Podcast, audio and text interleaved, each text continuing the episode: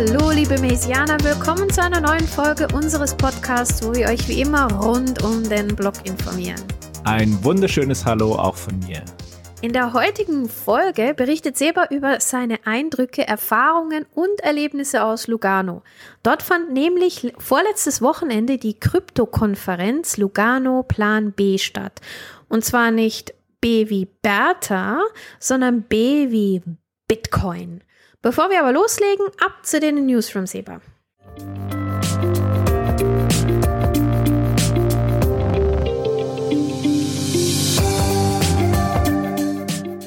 Ja, danke. Im Kryptomarkt tut sich was. Vor allen Dingen ist Bitcoin auf ein neues Jahreshoch geklettert und liebäugelt jetzt sogar mit der 40.000 Dollar Marke.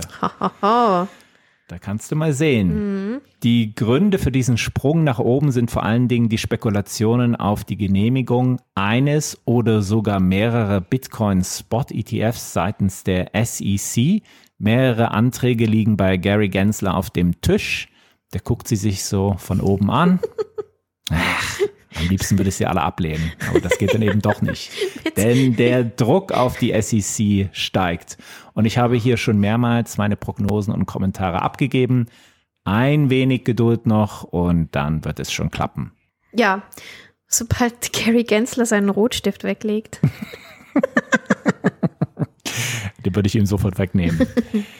Also wir sind als Maze sowieso ganz nah dran am Geschehen und ähm, wir haben alles auf dem Twitter-Index, also keine Angst. Ähm, wir werden da immer über das Neueste informiert sein. Es ist natürlich auch klar, dass mit der ersten Genehmigung und Lancierung eines Bitcoin-Spot-ETFs in den USA viel höhere Bitcoin-Preise zu erwarten sind.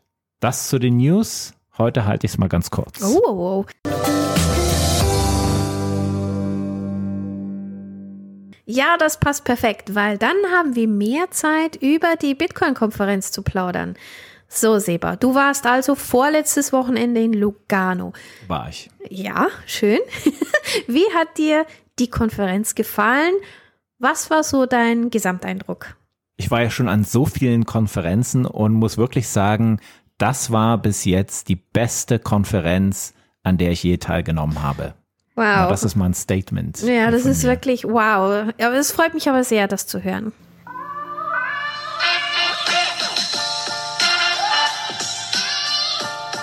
Ja, Konferenzen können schon manchmal ein wenig trocken sein, aber das Plan B Forum in Lugano war sehr gut organisiert und es gab viele, viele spannende Themen.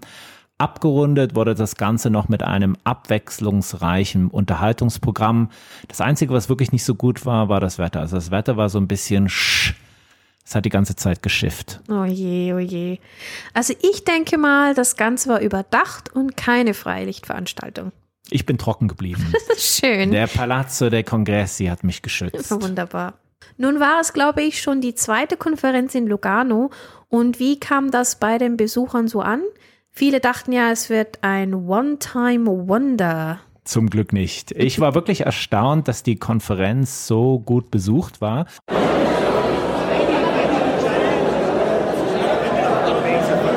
Und dass Lugano wohlverdient seinen Platz auf der Krypto-Weltkarte gefunden hat.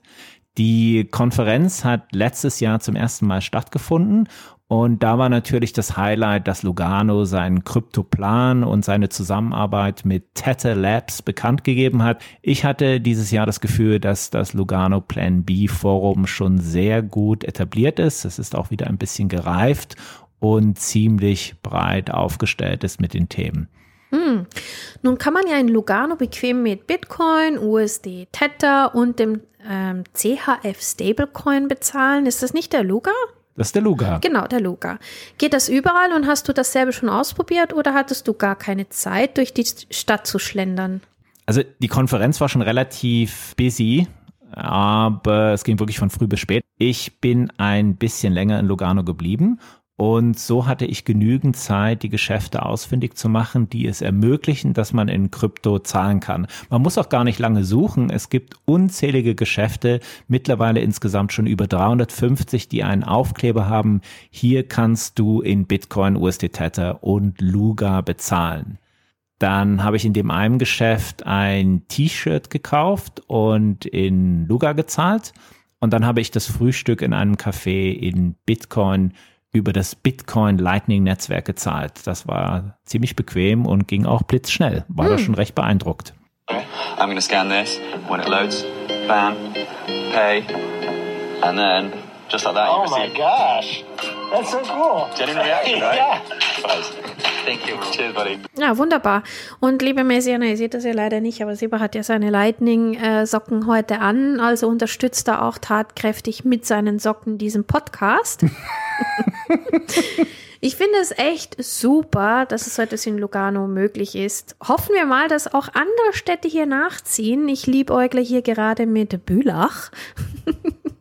Ja, das wäre natürlich der Happe, aber ich denke, das braucht wahrscheinlich noch eine Weile. Ja, das denke ich auch. Also jetzt konkurriert der Lugano schon mit Zug. Oh. Und jetzt Bülach da noch mitspielt, das kommt vielleicht nicht so gut. In der Tat erhielt die Stadtverwaltung in Lugano dieses Jahr bereits mehrere Anfragen, wie sie denn den de facto Legal Tender Status von Bitcoin, USD Tether und Luga auf die Beine gestellt haben. Es gibt allein in Europa 25 Städte oder Gemeinden, die genau dieses Konzept verfolgen oder an etwas Ähnlichem arbeiten wollen. Also ich finde das schon eine ganze Menge. Das ist viel. Hat man da auch gesagt, welche Städte oder Gemeinden das sind? Man war hier ein bisschen zurückhaltend mit der Offenlegung, aber ich konnte herausfinden, dass die spanische Mittelmeerinsel Ibiza kurz davor ist, etwas Ähnliches wie Lugano zu lancieren. ja, da können die Partygäste in Ibiza bald in Bitcoin oder anderen Kryptowährungen zahlen. Ja, dann erzähl doch mal noch ein bisschen, wie die Konferenz so strukturiert war. Die Konferenz wurde vom Luganer Stadtpräsidenten oder Bürgermeister, wie man ja im Hochdeutschen sagt, Michele Folletti eröffnet. Das war auch das einzige Mal, dass man mal auf Italienisch etwas gehört hat. Alles andere war dann natürlich auf Englisch. Oh, gut. Das war noch lustig, weil es saßen dann im Prinzip die linke Hand und die rechte Hand an der Seite von ihm und die haben sich dann darüber unterhalten. Übersetzt du das jetzt? Nein. Dann übersetzt du. Ah, hm, ja, okay. Oder übersetzt du. Am Ende glaube ich, sie haben das nicht so gut übersetzt, aber es war egal. Es war, glaube ich, gar nicht so relevant, was er da gesagt ah, hat. Okay. Also, wie war das Ganze aufgeteilt? Es gab einen großen und einen kleinen Saal, Hörsaal könnte man meinen, wo man mit allgemeinen Themen, Projekten und Neuigkeiten berieselt wurde. Dann gab es zusätzlich noch Masterclasses und Deep Dives in zwei kleinen Seminarräumen, wo mehr spezifische und technische Themen behandelt wurde. Zum Beispiel gab es eine Masterclass zur Kryptobesteuerung in der Schweiz. Das fand ich ganz interessant. Hm oder einen IT-Vortrag zur Anwendung von Miniscripts zum besseren Schützen von Hardware, Wallets beziehungsweise Private Keys. Ja, das sind schon recht technische Themen, die ich da höre. Und also ich hätte jetzt nicht gedacht, dass man sowas anbietet, aber doch irgendwie doch logisch. Gedacht. Irgendwie hm. doch logisch. Ich finde, es ähm, bietet dann auch sehr viel Abwechslung. Du konntest sogar lernen, wie man einen Bitcoin Mining Grid baut. Ja, Seba, unser neuestes Projekt. Bin ich dabei. also, das wäre jetzt natürlich was gewesen, wo ich sofort hingegangen wäre, weil du kannst dich noch erinnern, wir haben ja unsere kleine Mining-Maschine da gebaut, die lief ja dann leider Unser nicht. ETH-Miner. Aber hey. Eine Krücke. Ja, aber sie war immerhin an, okay? Also wir konnten sie einschalten am Schluss, nur leider war die Grafikkarte ja ein bisschen zu schlecht zu dafür. Ja. ja. Also mich hätte das echt wirklich super interessiert. Ich finde es toll. Und da ist ja wirklich für jeden Geschmack irgendetwas dabei. Warst du bei diesem Kurs? Leider nicht. Mm. Er war leider nicht mit dabei, bei diesem Kurs zumindest, weil es sind so viele Sachen, die parallel gelaufen sind, dass man sich am liebsten hätte dreiteilen wollen, um wirklich viel mitzunehmen. Es liefen fast immer so drei bis vier Sachen parallel, wo man sich entscheiden musste, hinzugehen. Es ja. war dann wirklich ein wenig ein Problem, es war viel zu viel Interessantes im Angebot, dass man alle Dinge, die mich zumindest persönlich interessieren, hätte besuchen können. Vielleicht fiel das anderen Besuchern etwas leichter, mir fiel das persönlich nicht so leicht. Ja gut, ich kann dir sagen, nächstes Mal hast du Unterstützung, da komme ich 100 oh, bitte, bitte. Ja, ich komme mit, wir können uns dann aufteilen. Das wäre natürlich absolut super und ich würde mich auch freuen, nächstes Jahr ein paar Mesianer in Lugano anzutreffen. Warum oh, denn eigentlich nicht? Ja. Oh ja, das klingt super. Meldet euch an und dann treffen wir uns alle gerne. Ein Early Bird Ticket im Moment für nächstes Jahr Oktober kostet 99 Franken zurzeit. Und äh, ja, wie wir gemerkt haben, wenn man es erst kurz vor Beginn der Konferenz kauft, dann kann es richtig steigen mit dem Preis. Bis zu 350 Franken war das dieses Jahr. Ja, das macht dann im Generellen schon ziemlich einen Unterschied, wenn man jetzt beim Early Bird zuschlägt. Gut, aber nun sag doch mal, was du aus der Konferenz so mitgenommen hast. Geschenke für mich? Nein, habe ich nicht, weil ich habe jetzt oh. nur die oh. Bitcoin-Socken mitgebracht. Und die trage ich. Das hätte sowas würdest du gar nicht tragen. Hm? Es gab nur sowas. Naja, es gab nur solche okay, keine Sachen. Snoopy Bitcoin. Okay, Nein. gut. Es gab, wie gesagt, ganz unterschiedliche Vorträge und Themen, die behandelt wurden, aber für mich gab es schon drei Kernthemen, die sich auch in mehreren Vorträgen immer wieder gefunden haben. Das waren zum einen diverse Projekte und Initiativen rund um die Entwicklung des Bitcoin Lightning Netzwerks. Dann ging es häufig um Bitcoin Mining und Nachhaltigkeit und zu guter Letzt auch um die steigende Akzeptanz von Bitcoin im globalen Süden, also Afrika, Lateinamerika, Südostasien, wobei sehr viel Fokus auf Afrika lag. Wie kann Bitcoin helfen, die Lebensbedingungen in Afrika zu verbessern? Ganz großes Thema. Ja, das klingt sehr interessant. Das habe ich auch schon öfters gehört. Ähm, und ich lese auch immer wieder so auf Twitter, Afrika, Bitcoin und so. Ja. Ich nehme mal an, da waren auch sehr viele Referenten aus afrikanischen Ländern vertreten. Waren. Mhm. Man kann sich das oft nur schwer vorstellen, aber viele Menschen in Afrika haben nicht mal Zugang zu Elektrizität oder sauberem Wasser. Geschweige denn zu einem Bankkonto. Und sie leiden gerade jetzt wieder unter horrenden Inflationsraten. Ich habe gelesen, dass man im Libanon zum Beispiel in den letzten zwei Jahren eine Inflama in Inflammation, Infl Inflation von 300 Prozent hatte. Also bei einer Inflation von 300 Prozent bekomme ich eine Inflammation. Das ist ganz klar. Also es ist wirklich furchtbar. Das ist eigentlich auch nicht zum Lachen. Also ich ja. glaube, ich muss ganz ehrlich sagen, dass all diese Vorträge von den Repräsentanten aus den afrikanischen Ländern waren bitte. Oh ja, das also das war dann vorstellen. schon ein bisschen bedrückend, aber es ist wie es ist. Man kann einfach wirklich nur auf das Beste oder, oder das Beste hoffen. Auf und, das Bitcoin ähm, hoffen, kann Genau, man. auf das Bitcoin hoffen. Und genau darum bietet sich in den Ländern Bitcoin als Wertaufbewahrungsmittel an. In diesen Ländern greift man, wenn möglich, zwar auf Euro oder Dollar zurück, um den Wert zu erhalten, aber auch da werden die Leute von den Banken oder Wechselstuben regelrecht über den Tisch gezogen. Ja. Ask them, hey, what's your biggest problem in the global south? You know, president of Nigeria, president of Egypt, president of Indonesia, what's your biggest problem? And they'll tell you, if they trust you enough, they're like, man, our biggest problem is we don't have enough foreign currency. We don't have enough dollars and euros. And it's not just because they want to buy medical supplies or weapons or penthouses in Miami. It's because that foreign currency props up the value of their currency. The only way they have to access foreign currencies by selling their natural resources at criminal prices or by exporting their populations outside the country, like my parents were immigrants, and they'd send money back home, which Western Union would get the vast majority of it. But what if there was a way that they could put their internal workforce, meaning their population at home, to work, bringing hard money, meaning dollars, euros, whatever they want, into the economy? Wouldn't that be amazing? It is possible with Bitcoin. Maybe I should stop right there before I get too excited. Zum Teil wird die Bevölkerung auch von der Regierung gezwungen, Euro oder US-Dollar zu einem fixen Kurs gegen die lokale Währung zu tauschen. Du hast dann gar keine Wahl, ne? mhm. hast vielleicht Euro oder Dollar und dann wird man gezwungen, das wieder einzutauschen. Das ist dann nicht so schön und da ist man dann seine Euro und Dollar auch ganz schnell ungewollt wieder los und hängt dann im Prinzip auf der lokalen Währung, die dann ja wirklich nicht so viel wert ist. Ich hatte da letztens gelesen von irgendeinem Land, das hat, äh, war auch äh, Dollar die Währung und das hatten sie dann, das war auch in Afrika und dann haben sie das ähm, gestrichen, keine US-Dollar mehr als das lo losging mit dem US-Dollar, dass er Wert verliert und dass sie da eben auf Bitcoin um, umstellen wollen. Ich muss nochmal nachlesen, wo das war und werde das dann im nächsten Podcast dann berichten, wo das war. Ja. Bitcoin bietet hier natürlich mehr Freiheiten und Möglichkeiten, da man nicht von der Regierung kontrolliert werden kann. Aber wie ist das, wenn man zum Beispiel kein Smartphone oder nur ungenügenden Zugang zur Elektrizität hat?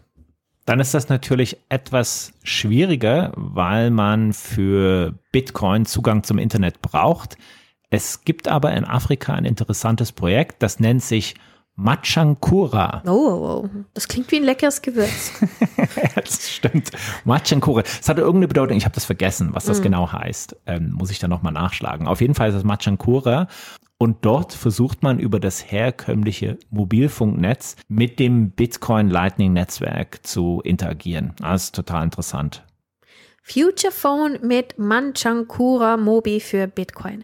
Zahlungen ohne Roaming. Na, das nenne ich mal innovativ. Das ist absolut innovativ. Das hat in Afrika auch zu einer viel höheren Nutzerzahl von Bitcoin-Transaktionen geführt. Es gab viele, viele Vorträge und Masterclasses über das Bitcoin Lightning Netzwerk selbst und wie es den Zahlungsverkehr und Web3 im Allgemeinen revolutionieren kann. Vielleicht muss ich das für unsere Mesianer nochmal kurz erläutern. Transaktionen über das Bitcoin Mainnet sind sicher, funktionieren aber sie skalieren nicht und sind für den allgemeinen Zahlungsverkehr ungeeignet. Bitcoin Mainnet Transaktionen sind im Allgemeinen teuer und auch zu langsam und darum hat man das Bitcoin Lightning Netzwerk als Bitcoin Netzwerk Off-Chain Lösung entwickelt, welches es ermöglicht, schnelle und kostengünstige Transaktionen abzuwickeln. Hm. Bitcoin Lightning. Fast das Lightning, wenn es um die Beschleunigung der Akzeptanz von Bitcoin geht. Definitiv eine ganz spannende Entwicklung und das klang jetzt wie eine Werbeslogan. Wie auch immer. Sind denn die Diskussionen zur Umweltbilanz und Nachhaltigkeit von Bitcoin genauso positiv verlaufen? Das Thema Nachhaltigkeit und Bitcoin hat diese Konferenz sehr nachhaltig geprägt. das war eher ein emotionales Thema. Ja, also gibt es sicher verschiedene Meinungen dazu. Ganz verschiedene Meinungen. Wenn es um dieses Thema geht, bin ich ein absoluter Realist. Mhm. Bitcoin verbraucht sehr viel Strom. Das ist Fakt. Es gibt diverse Studien und zum Teil auch ganz viele Übertreibungen, wie hoch der Stromverbrauch von Bitcoin wirklich ist. Interessant ist, dass viele veröffentlichte Studien von ein und derselben Quelle kommen. Mhm. Das stellte auch der Redner Daniel Batten von CH4 Capital fest und sagt dazu Folgendes.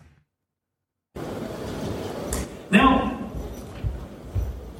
there are currently four major reasons that ESG funds around the world feel uncomfortable deploying into Bitcoin. You probably heard some of these perceptions yourself. The first one is this is a perception. Bitcoin is mainly powered by fossil fuels and it proliferates the use of fossil fuels. Second, Bitcoin has high emissions, and as Bitcoin increases in size, emissions is going to go parabolic. Thirdly, Bitcoin has high and rising emission intensity. And finally, Bitcoin's major fuel source is coal. Now, these perceptions don't come out of nowhere, they come from somewhere, and they happen to come from the media. But again, the media reports don't come out of thin air, they come from somewhere, so where do they come from? Well, these four came from studies by Cambridge,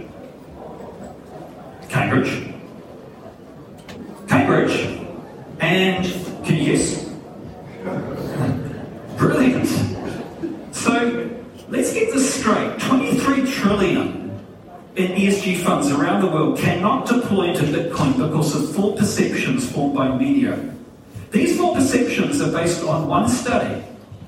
That's one heck of a link in the chain. Maybe we should look a bit closer at this study. Ja, ihr seht, alle Wege des Bitcoin-Mining-Bashings führen nach Cambridge. Und das war auch der Grund, warum ich in Oxford studiert habe. Aha, und nicht nach Cambridge gegangen Nein, bist. Cambridge. Unsympathisch. War das ah. Ruderteam nicht so gut in Cambridge? Glaube, das ist sogar meistens besser. ich glaube, in den letzten Jahren. Ich, ich habe es jetzt schon länger nicht mehr verfolgt, okay. aber es war doch oft so, dass uh. Cambridge äh, beim Rudern gewinnt. Oh je. Zumindest bei dem ganz großen Rennen auf der Themse.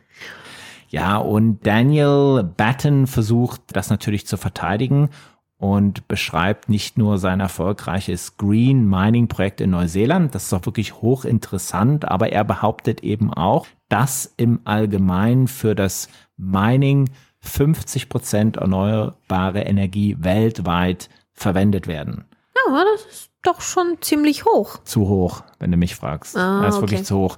Du kannst sehr genau den Verbrauch des Bitcoin-Netzwerks messen, aber von welchen Quellen der Strom letztendlich kommt, ist sehr schwer zu messen und auf globaler Ebene auch kaum zu beweisen. Russland. Und letztendlich, ja genau, Kasachstan, Russland.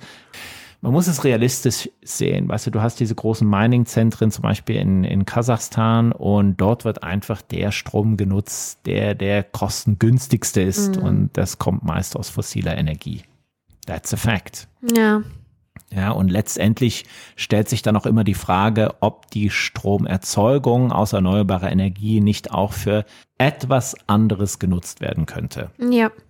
Was viel wichtiger ist, und da gab es auf der Konferenz auch Vorträge dazu, Geld in die Forschung zu stecken und verschwendete Energie fürs Bitcoin-Mining nutzbar zu machen. Und die Hitze oder Wärme, die eine Bitcoin-Mining-Farm erzeugt, in nutzbare Energie umzuwandeln, so dass sie wieder ins Netzwerk eingespeist und genutzt werden kann. Und damit erzeugt man einen Kreislauf, in dem Bitcoin Mining zu einem integralen Bestandteil der Energiewertschöpfungskette werden kann. Für mich war es sehr beruhigend, dass es so viele Forschungsprojekte und Gelder auf diesem Gebiet gibt oder dass sehr viele Gelder gesprochen werden, weil sind wir mal ehrlich, wenn wir nichts tun, dann laufen wir Gefahr, dass die Bitcoin Mining oder dass das Bitcoin Mining vielleicht am Ende doch noch weltweit verboten wird. Selbst in der EU gab es einen derartigen Vorstoß, der zwar im letzten Moment blockiert wurde, aber das Thema ist noch nicht ganz vom Tisch. Ja, nee, also das geht überhaupt nicht. Bitcoin Mining verbieten, nein, nein, nein, nein, nein. Aber ich hoffe hier ganz fest auf die Forschung und die vielen Projekte, die uns bei diesem Thema weiterbringen. Hochspannende Themen, die es auf der Konferenz gab, Seba. Was hat man denn so im Bereich Unterhaltung geboten? Man hat versucht, zwischendurch in den Pausen ein bisschen die ganze Sache aufzulockern. Der Moderator, das ist Joe Nakamoto. Ich weiß gar nicht, wie der richtig heißt, aber das ist auch so ein YouTuber und Bitcoiner. Hat so kleine Quizzes gemacht oder Spiele gespielt. Zum Beispiel, wer ist Ciao, buongiorno. Um, conosce Bitcoin? Die Person, die am meisten am Fiat-Geld hängt und wer ist äh, der größte Bitcoiner im Publikum. Das waren halt dann so kleine Gags, die man gemacht hat. Und The Last Man Standing hat dann irgendwelche Satoshis äh, bekommen. Fand ich eigentlich nicht schlecht. Ich war weder das eine noch das andere, ist ja klar. und dann am Abend gab es natürlich immer Party. Und, äh, Musik, haben DJs auch für Musik gesorgt. Für Essen wurde auch gesorgt, da gab es genug. Und am zweiten Tag gab es sogar eine Drohnenshow. Oh la la. Ja, hat man so das Gesicht von Satoshi Nakamoto in Ja. den Himmel gedroht. Also, ich freue mich ja schon auf DJ Bitcoin nächstes Jahr. Und wenn ihr, liebe Mesianer, auch dabei seid oder ihr vielleicht schon auf einer anderen Krypto-Konferenz gewesen seid, dann schreibt uns doch bitte und teilt eure Erfahrungen mit uns. Eine Frage hätte ich noch. Seba, gab es irgendetwas auf der Konferenz, was dich überrascht hat oder du sogar für kontrovers empfunden hast? Das ist eine sehr gute Frage, weil ich habe doch bei einigen Momenten in der Konferenz mal ein bisschen nachdenklich da gesessen. Ich war sehr überrascht, dass der Bitcoin-Maximalismus vom Moderator, also von diesem Joe Nakamoto, ins Publikum getragen wurde. Ich meine, das Publikum ist doch mehr oder weniger neutral. Das sollte man annehmen. Oder wie meinst du das? Na, was ist denn für dich zum Beispiel ein Shitcoin? Dogecoin? Yeah. Für den Moderator der Konferenz war ein Shitcoin schon Solana oder Cardano. Also das fand ich jetzt schon krass. Und er hat das auch immer wieder gesagt. Er konnte sich nicht zurückhalten. Ja. Auch, dass man das so übertrieben hat. Mhm. Only believe in Bitcoin. Everything else is a hoax. Naja. Also es hat alles Vor- und Nachteile und im Grunde sollte ja die ganze Krypto-Community mehr oder weniger zusammenhalten. Das wäre ja sehr schön. Das war dann so das Einzige, was ich etwas schräg fand. Ansonsten fand ich wirklich die Konferenz sehr, sehr gelungen. Mhm. Fand sie unheimlich interessant. Aber man hat hier und da immer so ein bisschen den Bitcoin-Maximalismus gespürt. Ich meine, klar, es war auch eine Bitcoin-Konferenz und keine Krypto-Konferenz, aber man muss ja nicht die anderen Coins so niedermachen. Ja, Seba, Maximalisten The only true coin is Bitcoin. ja, aber so sind Maximalisten halt. Ich meine, es ist so, wie es ist. Es ist im ganzen Leben so. Ich bin ein Bitcoin-Fan, aber sicher kein Maximalist. Ich mag meine Diversität in meinem Portfolio. Und mit diesen nicht maximalistischen Worten beenden wir den heutigen Podcast. Tschüss.